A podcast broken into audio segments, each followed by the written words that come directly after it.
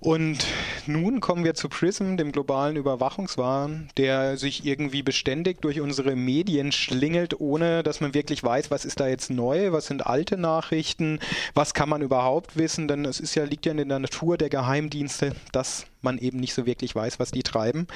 Ich habe für euch, wie vor zwei Wochen schon mal mit André Meister ein Interview geführt, der für den Blog netzpolitik.org arbeitet als Redakteur, den ich auch nur empfehlen kann, weil der sehr akribisch derzeit die Entwicklungen aufführt und auch wirklich mein technisches Wissen präsentiert, was einfach mal interessant ist zu lesen.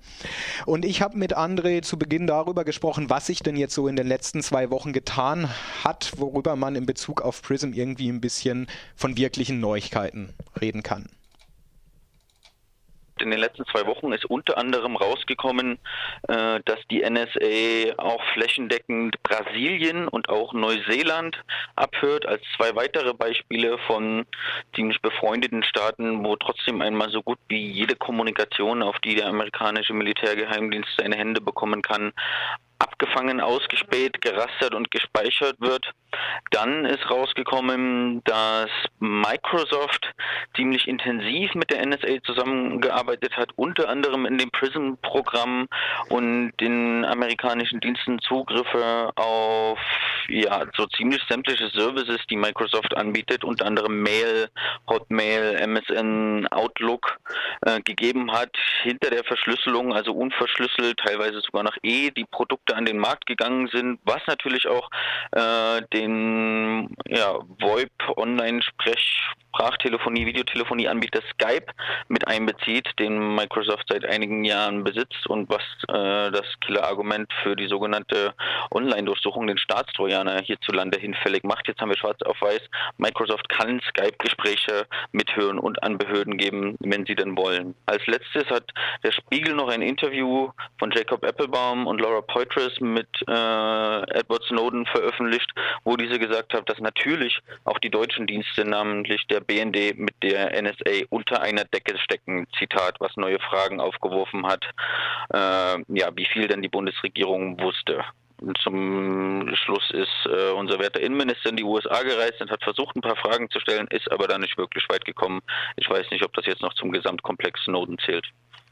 Das zählt meiner Meinung nach definitiv dazu, ist vor allem dann der deutsche Fall. Daran anschließend wäre die Frage, was hältst du denn von den Antworten, die der Innenminister zurückgebracht hat aus den USA? hat der hat Antworten mitgebracht. Also es hieß ja vorgestern, dass fünf Terroranschläge von PRISM verhindert wurden. Dann waren es gestern zwei und dann sagt er heute, ja, wie viel das genau waren, das kann man gar nicht so genau sagen. Vielleicht waren es ein paar mehr, ein paar weniger. Also erwartbar enttäuschend ist das, was der Innenminister da abgeliefert hat. Der äh, fliegt in die Staaten, möchte gerne irgendwas wissen, aber wie wir schon vorher gesagt haben, Geheimdienstinformationen sind geheim.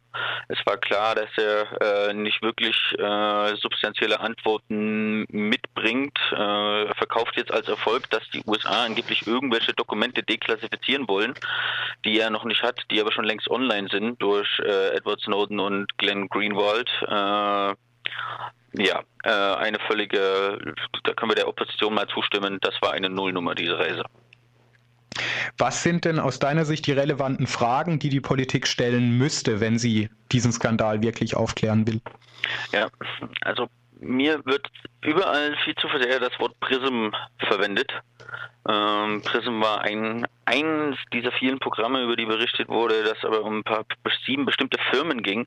Das sind zwar die großen Namen, Facebook, Google, Microsoft, Apple und so weiter und so fort, aber das ist nur ein Bruchstück in der äh, Überwachungsmaschinerie der westlichen Geheimdienste, worum es denen im Endeffekt geht, durch viele, viele verschiedene Quellen, unter anderem Prism, aber äh, auch durch das Abhören von Glasfaserleitungen, durch das Abhören von Funkkommunikationen mit Echelon, durch das Hacken zentraler Internetknotenpunkte, ist eine Komplettüberwachung Überwachung der gesamten Menschheit zu machen, tatsächlich Verbindungsdaten, ein Kommunikationsnetz aller sieben Milliarden Menschen auf der Erde zu erstellen und dann für einige Tage auch noch äh, oder solange die Speicherdauer hält, möglichst viele Inhalte, in die man dann, wenn man relevante äh, Kommunikationsstrukturen gefunden hat, per Algorithmus reinzoomen kann. Edward Snowden hat das selber so ausgedrückt.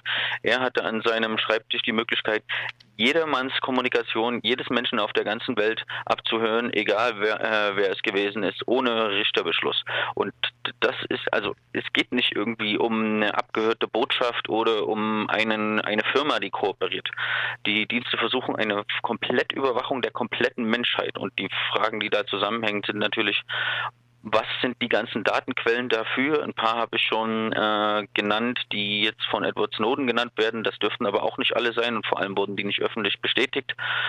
Wie, wo werden diese Daten gespeichert? Wie viele? Wie lange? Wie werden die bearbeitet? Das da hat der Bundespräsident Gauck dann recht, die werden nicht in Aktenordnern gespeichert, aber in riesigen Datenzentren, die Größe von kleinen Städten.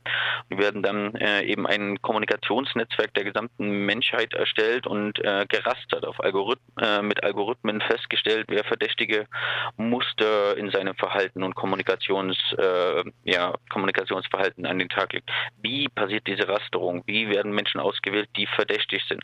Auf welcher Rechtsgrundlage passiert das alles? Und vor allem, selbst wenn das das nach irgendwelchen skurril ausgelegten Gesetzen legal wäre, wollen wir das als freie demokratische Gesellschaft? Wollen wir eine Komplettüberwachung der Menschheit in Kauf nehmen, um eine Handvoll Terroristen zu fangen, äh, wenn das denn die Standardausrede ist? Ich glaube nicht, aber zum, um äh, zu einer demokratisch legitimierten Entscheidung zu kommen, müssen wir erst transparent, offen mit allen Fakten auf dem Tisch als Gesellschaft darüber diskutieren, ob wir das wollen oder nicht. Und dazu brauchen wir Fakten. Ich glaube nur, das liegt in der Natur der Geheimdienste, dass wir diese Fakten niemals wirklich als offizielle Antworten bekommen, sonst wären sie nicht geheim. Das sehe ich ähnlich. Und wenn, dann bräuchte man an, einfach auch mal eine Diskussion über die sozusagen demokratischen Kontrollinstanzen der Geheimdienste, die ja, wie man auch im Rahmen von NSU gesehen hat, wohl nicht wirklich zu funktionieren scheinen, beziehungsweise überhaupt nicht. Ähm, du hast aber schon gesagt, dich persönlich stört, dass immer wieder Prism fehlt oder auch Tempo fällt, der Begriff oder auch Tempora. Jetzt führst du auf deinen, auf dem Blog netzpolitik.org Namen auf von Programmen, die ich selber da auch zum ersten Mal gelesen habe. Also Mastering the Internet, Global Telecom Explanation, Fairview, Blarney, Oakstar, Printaura, Scissors, um nur ein paar zu nennen. Was hat es mit diesen Programmen auf sich? Also blickst du da durch oder sind das einfach Schlagwörter, die von diesen Folien von Snowden stammen und verschiedene Programme? Benennen?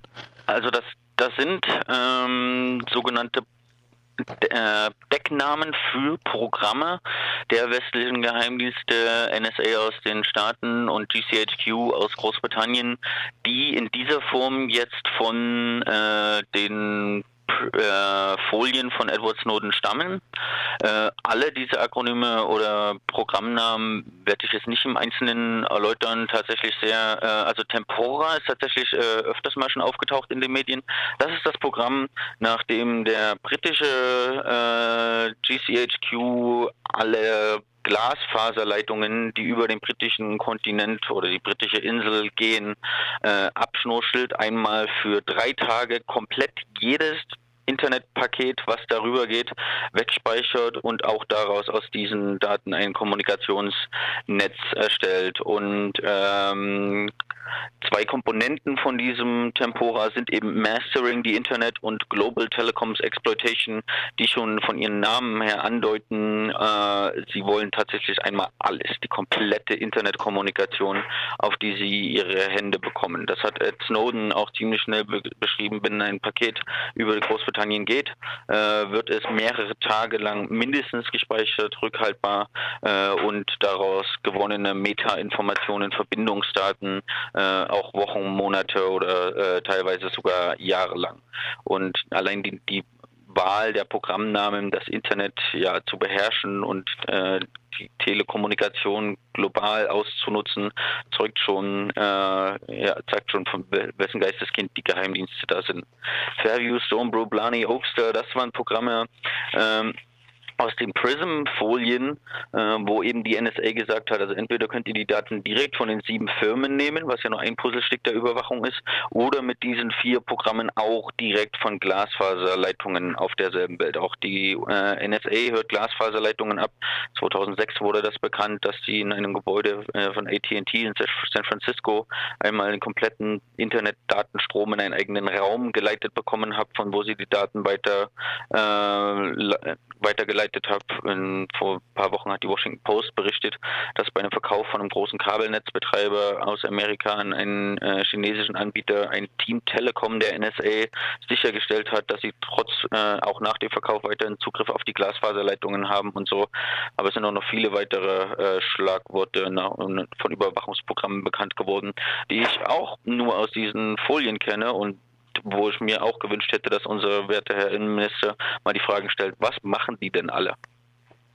Und das Einzige, was eben bisher von unseren politischen Akteuren zu hören ist, ist die Forderung, dass man nun endlich ein internationales Datenschutzabkommen bräuchte. Was ist dazu zu sagen? Ist das wirklich eine Lösung oder einfach so eine Nebelkerze? Also ich glaube, gegen diese Art der Komplettüberwachung der Menschheit durch einige Geheimdienste hilft sowas, über, äh, hilft sowas sehr wenig, wenn überhaupt. Tatsächlich ist ein äh, Datenschutzabkommen keine schlechte Sache für äh, normale Privatsphäre im Internet, für äh, Firmen, äh, also ja genau, für Firmen und äh, den Nachbarn, der das WLAN mitsnifft äh, und normale Polizeibehörden und so, die ja jetzt nicht unmittelbar Zugriff auf die riesigen Datenberge der NSA haben. Aber auch da verhält sich die Bundesregierung ein bisschen schizophren, wenn Angela Merkel das jetzt sagt, ein Datenschutzabkommen zu wollen. Es wird gerade auf europäischer Ebene über äh, ein großes Datenschutzpaket, eine Datenschutzgrundverordnung und Datenschutzrichtlinie äh, verhandelt.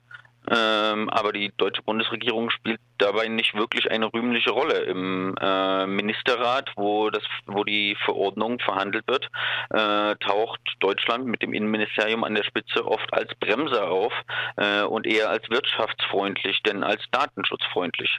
Ähm, es wär, wäre schön, wenn Angela Merkel da auch tatsächlich zu ihr Wort steht und für einen starken Datenschutz auf europäischer und internationaler Ebene eintritt, was sie aber nicht tut. Das hilft aber, wie gesagt, äh, im alltäglichen Umgang Umgang mit Tracking-Programmen im Internet und äh, ja, Leuten, die Server aufmachen, äh, normalen Polizeibehörden. Aber das hilft dann auch wahrscheinlich nicht wirklich gegen die Übermacht der westlichen Geheimdienste.